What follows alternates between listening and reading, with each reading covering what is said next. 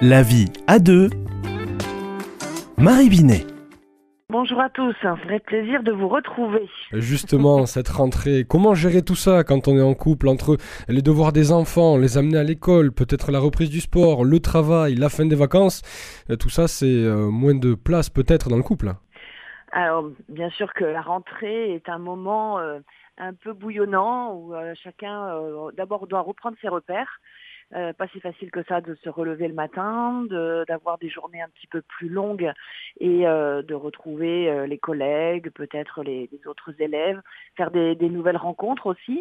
Tout ça, ça prend beaucoup d'énergie et en effet, on peut avoir tendance à se sentir un peu submergé ou débordé.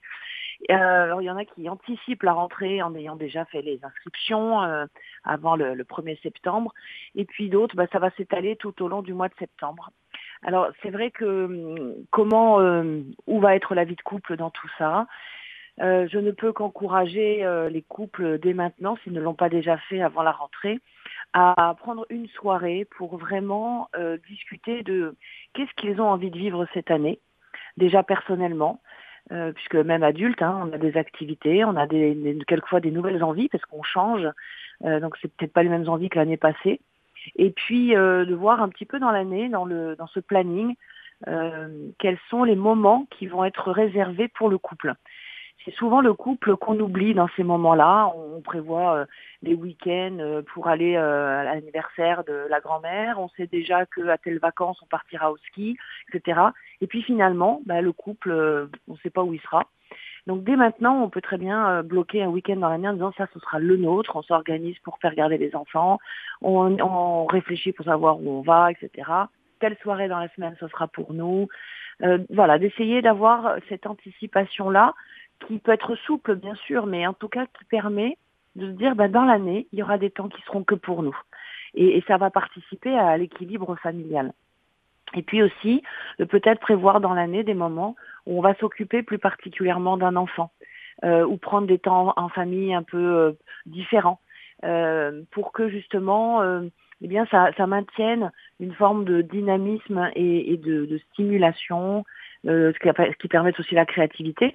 Et puis, chez certaines familles, il y a aussi en début d'année, comme ça, un petit conseil de famille qui se fait pour dire bon bah cette année, de quoi vous avez envie les enfants, les adultes s'expriment aussi, et puis ça permet bah, de faire émerger peut-être des nouvelles idées parce que les enfants aussi grandissent, donc euh, sont aussi créatifs.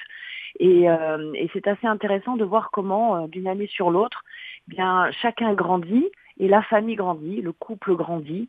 Et c'est ça qu'on peut constater en, en, prenant ces petits temps pour euh, partager les besoins, les envies, et, puis prendre des décisions euh, qui, vont être, euh, je dirais, bonnes pour chacun, mais aussi bonnes pour l'ensemble, parce qu'il faut quand même arriver à maintenir un rythme euh, et j'encourage vraiment à se reposer la question. Euh, les parents ont énormément de mal à faire des choix pour les quelquefois pour les activités des enfants avec une forme de culpabilité.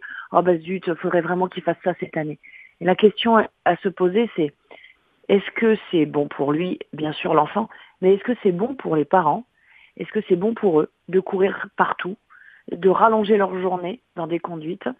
Quel impact ça a sur leur humeur, euh, sur leur fatigue sur leur organisation, sur la gestion du reste, euh, parce que les enfants ne se rendent pas compte que les adultes, ils ont aussi une vie avec le travail, la gestion administrative du quotidien, avec tous les autres soucis inhérents à la vie adulte, et puis les besoins de repos, de silence, euh, les besoins quelquefois d'un temps de, prière aussi, dont ont besoin les adultes.